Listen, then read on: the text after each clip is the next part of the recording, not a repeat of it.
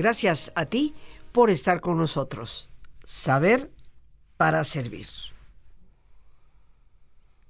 ¿Por qué duermo tanto? Ay, tanto trabajo que me cuesta despertarme en las mañanas.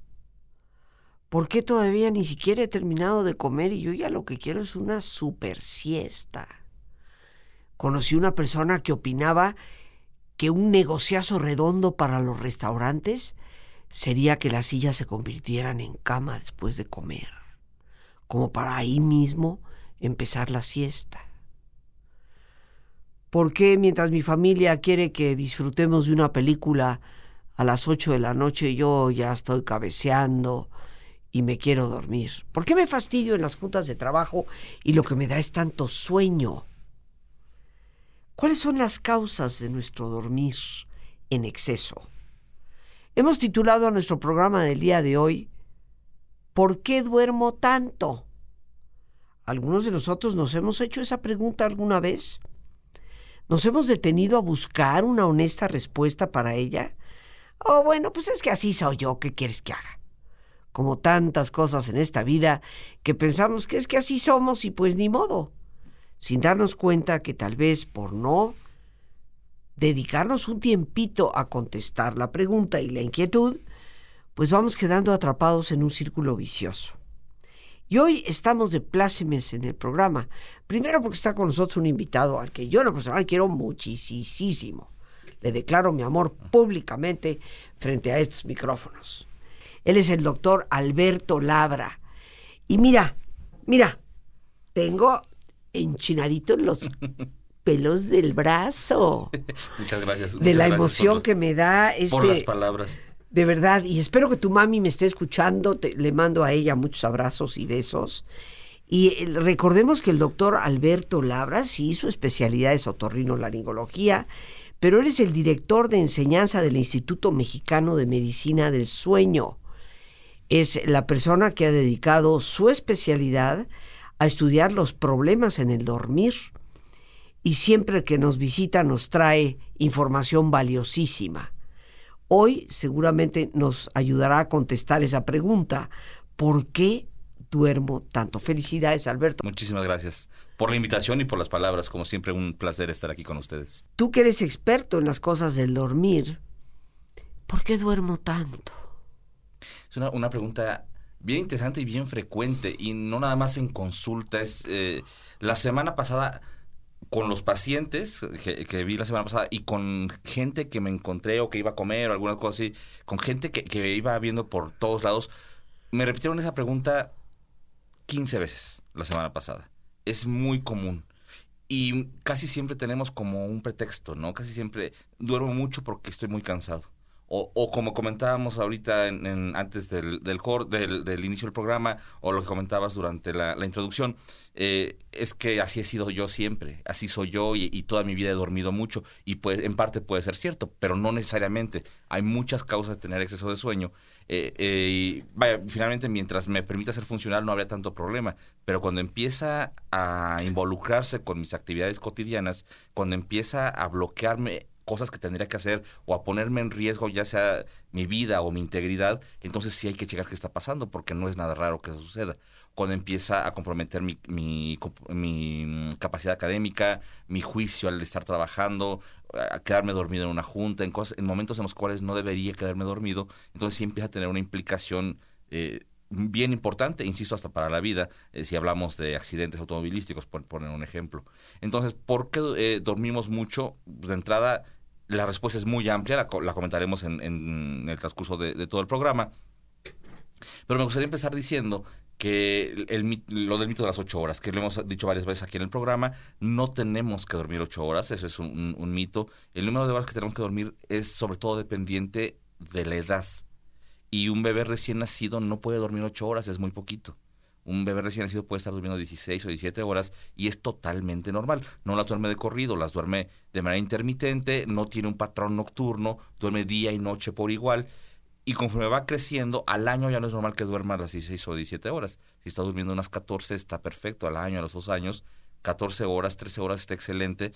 ya con un patrón más nocturno, aunque todavía duerme varias veces durante el día, y como vamos creciendo, cada vez vamos durmiendo menos horas, con un patrón más nocturno. Las ocho horas famosas son por ahí de los 20, 30, quizás hasta los 40 años, es la edad eh, en la, cual el cuerpo requiere alrededor de ocho horas. Poquito más, poquito menos, es variable de acuerdo con la genética, pero alrededor de ocho horas. Y después eso seguimos requiriendo menos horas conforme vamos creciendo. Entonces mucha gente que acude con nosotros por insomnio, que tiene 70 años y llega con nosotros porque duerme 6 horas diciendo tengo insomnio, porque no duermo las 8 horas que tendría que dormir, resulta que no tienen insomnio, es normal, es lo que su cuerpo requiere.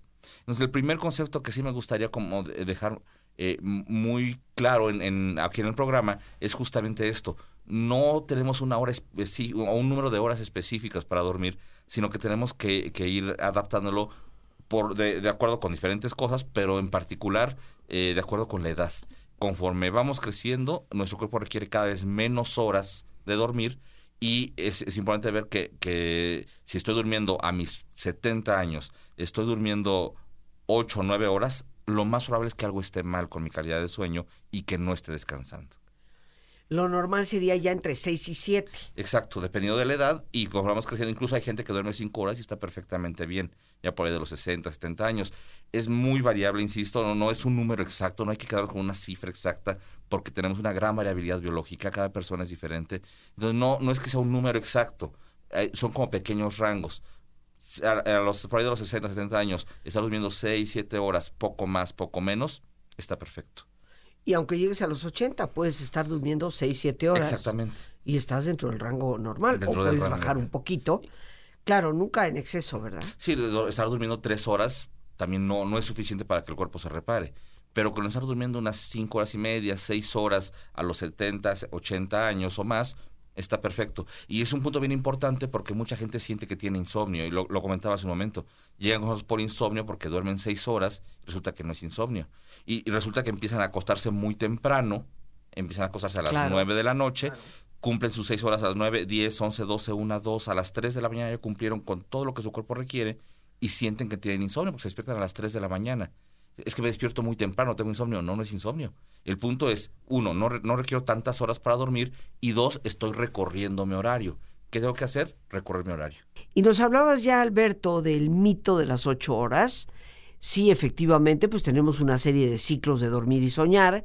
Necesitamos más cuando somos pequeñitos, niños, adolescentes. A partir de los veintitantos años ya se va a regularizar. Y pues tal vez a partir de los 50 o 60 puede ser que empecemos a necesitar un poco menos de esas ocho horas. Cada quien debe de tener el criterio suficiente para decir, bueno, ¿con qué número de horas yo me siento bien?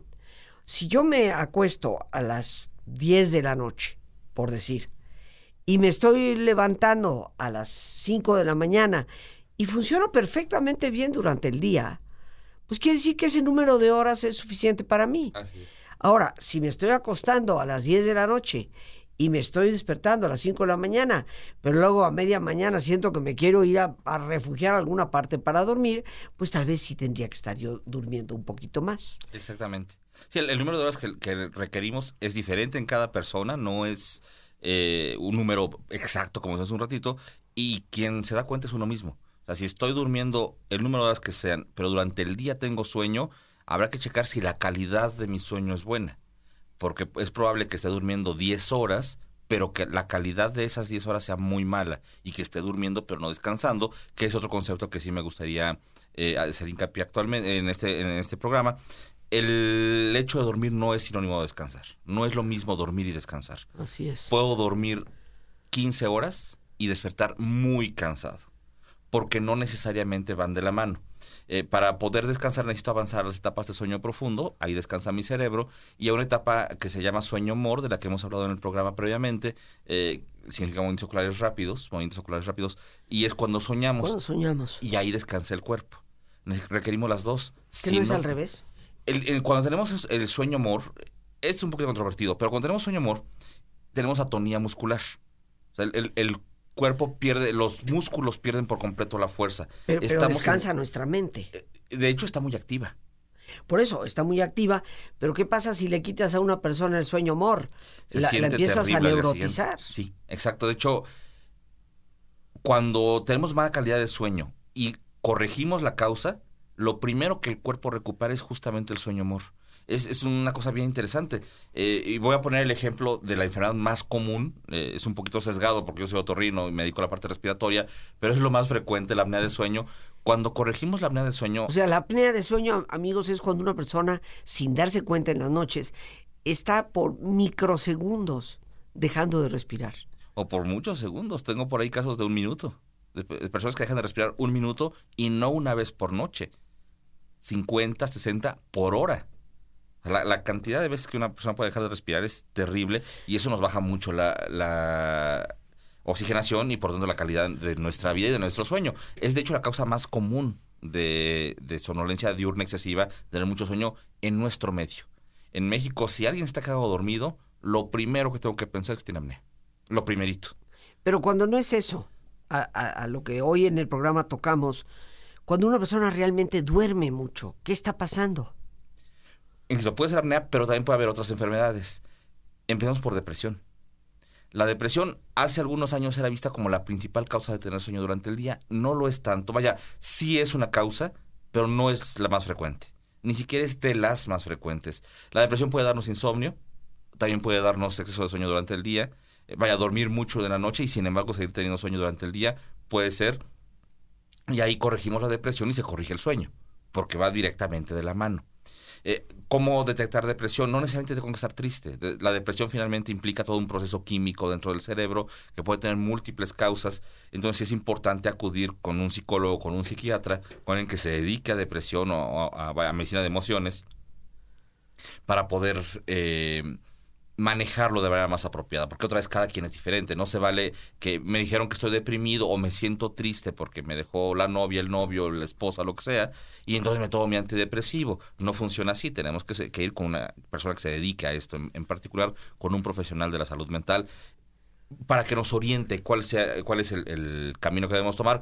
Hay muchas alternativas a los medicamentos, muchas que, bueno, finalmente en, medicina de sueño manejamos esto. Sí, el, el hecho de, de que alguien necesite dormir, cuando tenemos a, a la mano pastillas para dormir, son una buena herramienta, pero no son la primera herramienta. Tenemos otras herramientas previas y procuramos no usar el medicamento si no es absolutamente necesario. Y en el caso de la, de la salud mental funciona, o de la salud en general, funciona parecido. Si podemos no usar medicamentos, mejor. Entonces no se trata de nada de automedicarnos con antidepresivos, sino buscar ayuda con un profesional de, de la salud para que nos oriente, de entrada si, requerimos solo medicamento y dos, lo más probable es que requeramos terapia y que trabajemos eso que nos está haciendo daño. Ahora, cuando hablamos de exceso de dormir, estamos hablando de algo que se llama hipersomnia. Exactamente. Ahora, ¿a qué se debe esto? ¿Por qué hay personas que realmente duermen tanto? Ya dice, una, una es la causa de apnea, no estamos durmiendo bien, estamos con falta de oxigenación. Otra es la depresión. ¿Qué otras causa- causas hay por las cuales hay personas que es que yo no entiendo, yo necesito como 11 horas todos los días? La segunda causa más frecuente en México eh, es malos hábitos de sueño eh, o malos hábitos de vida en general que afecten nuestro sueño directamente. El, el hecho de estar en una, en una ciudad grande como lo es Ciudad de México y que de repente trabajamos en Indios Verdes y, vivimos en Perisur o al revés, tenemos que atravesar toda la ciudad, por poner un ejemplo, vaya, eh, tenemos que atravesar toda la ciudad, son dos horas de ida, dos horas de regreso, en el mejor de los casos. Cuando estamos en- ante una situación como esta, finalmente eh, tenemos que sacrificar horas de sueño. Es lo único que tenemos. Y entro a trabajar temprano, entro a trabajar, no sé, a las 7 y salgo a las 10 de la noche y todavía tengo que llegar a cenar y tengo, o, o estudio y trabajo, en fin, se me juntan cosas y empiezo a tener ya muy poco tiempo para descansar. Y entonces me falta tiempo para hacer la tarea de la universidad, por ejemplo, le robo más tiempo al, a mi dormir, eso va a hacer que tenga sueño durante el día. Es la segunda causa más frecuente, malos hábitos. El, el estar eh, desplazando mis horarios hacia adelante o hacia atrás. Hablábamos hace un rato de algo que se llama síndrome de fase adelantada de sueño, que es lo que sucede en adultos mayores que empiezan a acostarse muy temprano y sienten que tienen insomnio. Eh, suelen tener sueño durante el día también. Pero también está el caso opuesto. Sí, claro. Gente que se acuesta a la una, dos y media de la mañana, pues es obvio que van a estar dormidos varias horas de la mañana y que deberían estar activos. Cuando se supone que eh, a las, voy a poner un, un número eh, X a las 7 u 8 de la mañana ya tendrían que estar completamente activos, despiertos y haciendo sus actividades, ellos siguen en la cabina y no se pueden levantar de plano. Eh, me decía, de hecho, un amigo en la semana pasada, eh, alguien que hacía mucho que no veía, que tenía un problema de sueño porque me dice, tengo insomnio, me duermo como a las 5 de la mañana, 4 de la mañana. ¿Y a qué hora te levantas? Como a las 11, 12. Es que no me puedo levantar antes. Pues claro que no se puede levantar antes. Si se acostó, se durmió a las 5, levantarse a las 7 es dormir dos horas. Eso finalmente eh, entendamos que no importa a qué hora sea, es muy poco tiempo. Y entonces se va a estar levantando muy tarde. Y eso es lo contrario, justamente lo que, lo que comentaba hace un momentito. El otro se llama síndrome de fase adelantada, ese se llama síndrome de fase retrasada de sueño. Y lo mismo, no hay que manejar medicamentos. Ahí lo que hay que hacer es ir retrasando el, horario. Ir cambiando el horario. Poquito a poco. Si lo hacemos de golpe, se puede también, pero es muy, muy incómodo porque cuesta mucho trabajo. ¿Qué pasa con esas personas que dicen, es que yo de plano soy nocturna? Existen eh, biotipos, eh, dos biotipos, eh, el biotipo búho y el biotipo alondra, les dicen. Casi no los usamos en medicina de sueño, pero existen como tal. el biotipo búho es la gente que efectivamente funciona mejor de noche el biotipo alondra es la gente que funciona mejor de día, se despierta muy temprano y, a las 10, 11 de la noche están cayendo de sueño. Em, tiene un poquito de, base biológica por la manera en que funciona su melatonina, que es la hormona que se encarga de regular nuestro reloj biológico. Eh, siempre pensamos que la melatonina nos, da sueño y la tomamos como medicamento para, inducir el sueño. No sirve para eso, no induce sueño. Lo que hace es ajustar el reloj biológico. Lo que hace melatonina es decirle al cuerpo si es de día o es de noche. Por eso es que no funciona realmente como hipnótico, como un medicamento para inducir el sueño. Entonces, eh, dependiendo de cómo funciona nuestra melatonina en el cuerpo de cada quien, tendemos a tener un biotipo más hacia ser nocturnos, hacia ser diurnos. Sin embargo, es mucho más eh, importante el papel que juega, mm, que juegan nuestros hábitos y la manera en que nosotros estamos eh, haciendo nuestra vida. Vaya, si yo trabajo en la tarde, si mi, si mi entrada a trabajar es a las 2 de la tarde, salgo a las 10 y hago dos horas de camino a casa, lo más probable es que mi cuerpo se vaya acostumbrando a ser nocturno y que sea una cuestión enteramente de hábitos y no depende tanto de mí porque depende de, mi trabajo y de la sociedad. No es algo que yo pueda modificar. Y entonces, después de algún tiempo, meses o años, terminan diciendo que yo funciono mejor de noche. No es tanto eso. Ahí el hecho es que están acostumbrados a hacer su vida de noche. O sea, casi, casi podríamos decir que lo normal es como ser más diurno. Somos animales biológicamente diseñados para ser diurnos. Bien amigos, listos ya para relajarnos como es nuestra sana costumbre, te pedimos que te pongas cómodo y si te es posible hacer el alto completo y total, qué mejor que cerrar tus ojos. En una posición cómoda y con tus ojos cerrados, toma conciencia de tu respiración. Siente el entrar y el salir del aire en tu cuerpo. E imagina cómo al inhalar, Así como llevas oxígeno a tus células, inhalas también serenidad para tu mente. Al exhalar, así como tu cuerpo se libera de toxinas, imagina que tu mente se libera en ese aire que exhalas de todas las presiones y todas las tensiones. Respira profundamente. Y concentra tu atención en tu cuero cabelludo. Relaja todos los músculos que cubren tu cabeza.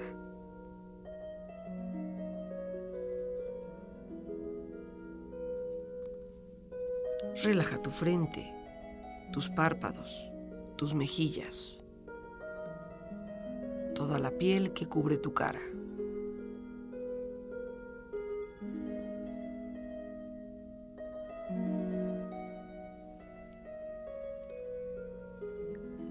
Tu cuello y tu garganta.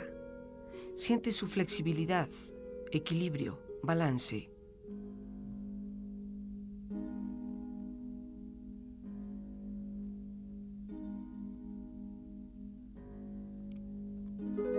Relaja tus hombros, brazos y manos, así como tu espalda.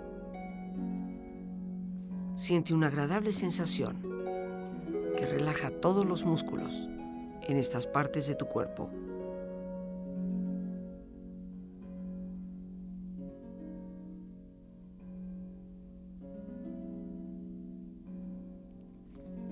Relaja tu pecho, exterior e interiormente,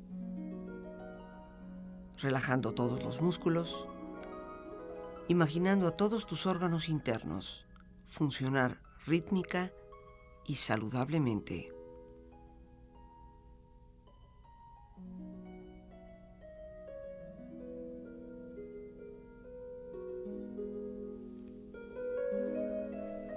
Relaja tu abdomen, exterior e interiormente.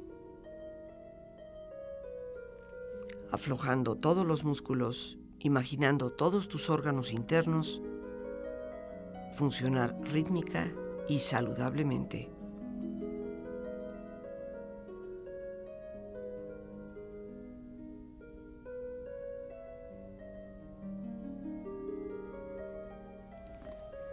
Relaja tus muslos, tus rodillas. Siente la piel, la vibración de la piel en estas partes de tu cuerpo.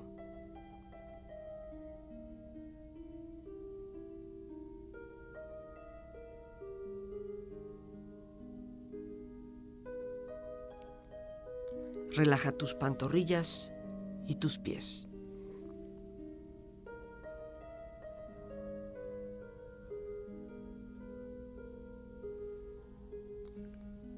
Con tu cuerpo profundamente relajado, proyecta en tu mente la imagen de un lugar ideal para descansar. Imagina los colores, los sonidos, los aromas es un lugar de belleza y de paz. Siente estar ahí y disfrútalo.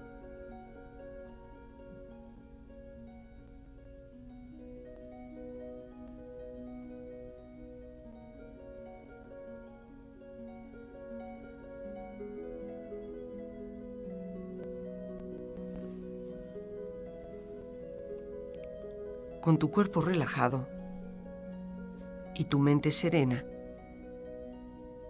reflexiona.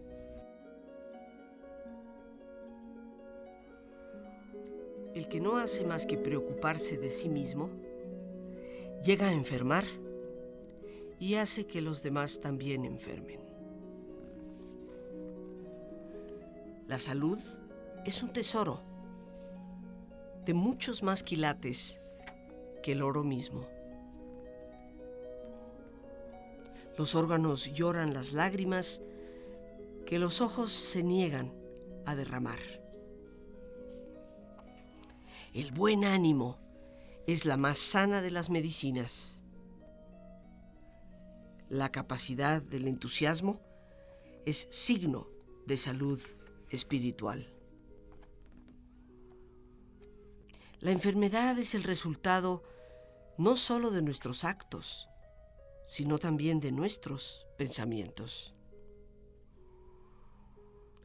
La esperanza es, sin duda, el mejor médico.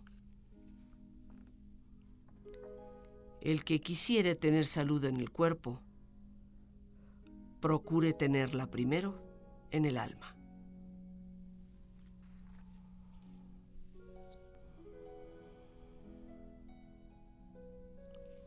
Respira profundamente.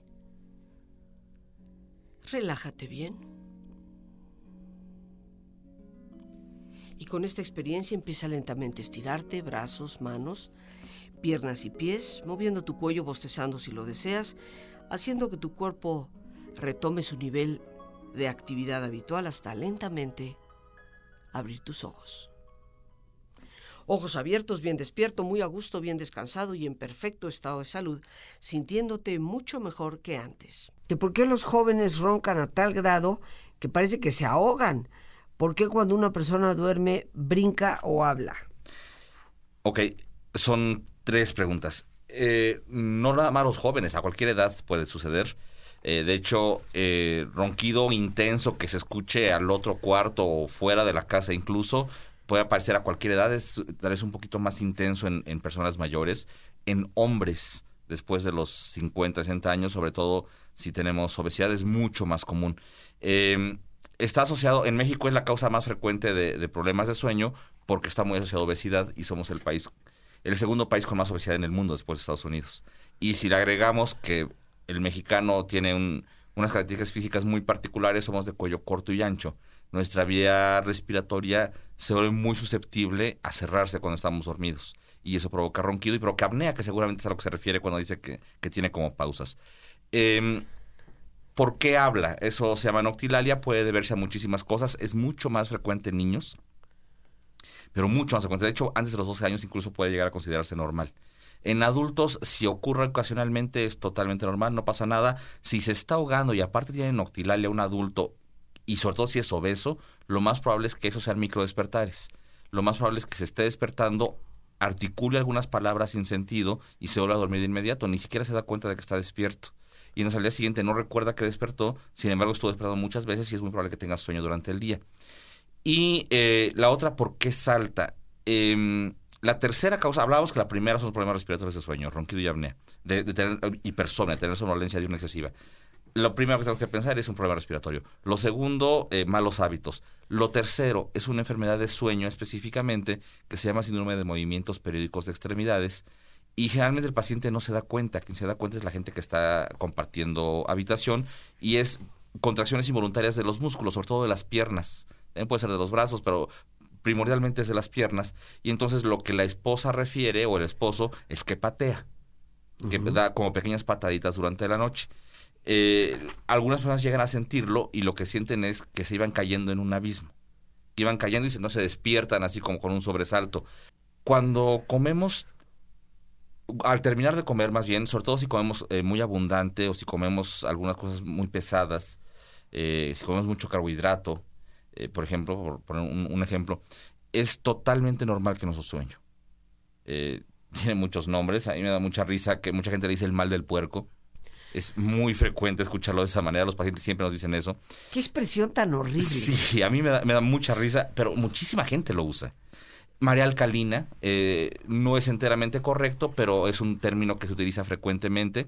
Postprandium probablemente sea el, el término más correcto que significa justamente después de comer o posterior a la comida.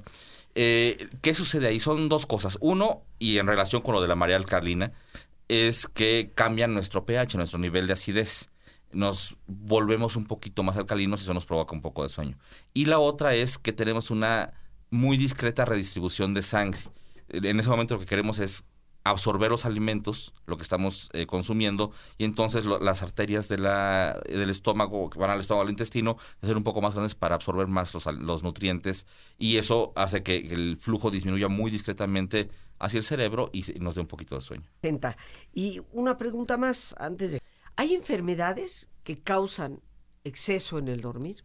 enfermedades me refiero al cuerpo. De, sí, vaya, no, no necesariamente de sueño, no enfermedades de sueño hay muchas que pueden llegar a, causarnos, a, hacernos que estemos dormidos mucho tiempo, vaya, hacernos sentir cansados, a, tener mal estado general. Una gripe lo hace, por ejemplo. Empezando por algo muy Pero simple. Aquí me gustaría que distinguieras entre sentirte cansado o que te induce al dormir. Exacto. El punto es que si tenemos mal estado general, estamos cansados y eso puede ser que nos dé un poco de sueño y que nos quedemos dormidos para tratar de recuperarnos. No necesariamente que sean enfermedades que produzcan sueño pero sí nos hace sentir cansados al tener mal estado general. Vaya, enfermedades de todo el cuerpo. Infecciones de todo el cuerpo nos pueden llegar a provocar eso.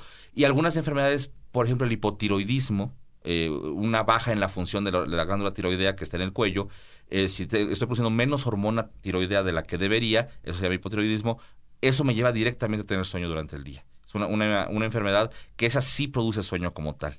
Eh, y, así por decirlo, vaya, cualquier enfermedad, cáncer, los pacientes con cáncer, eh, sobre todo con cáncer terminal, suele ser gente que duerme mucho. Eh, a menos que tengan dolores muy importantes, suele ser gente que por su mal estado general, por todo lo que implica los mecanismos biológicos del cáncer, pueden estar en, en, un estado tóxico y se están quedando dormidos sin que induzca necesariamente sueño como tal, vaya, pero sí pueden estar francamente asociados. Entonces podríamos decir que hay enfermedades que sí pueden inducir al exceso en el dormir. Exactamente. Aquí una persona duerma tanto, pero no necesariamente. Habría que estudiar cada caso en lo individual. Sí, es totalmente eh, importante darnos cuenta de eso, que no hay una causa de, tener mucho sueño durante el día, que puede ser normal en algunos casos y que tenemos que individualizarlo. Cada persona es diferente. Eh, nos quedan dos minutitos, Alberto, afortunadamente. Eh, ¿Qué nos dirías tú ante esta pregunta que nos hemos hecho en el programa? ¿Por qué duermo tanto? ¿Qué alternativas si nos damos cuenta? Porque ya alguien que se hace esa pregunta es porque se está percatando que no está muy normal la cosa.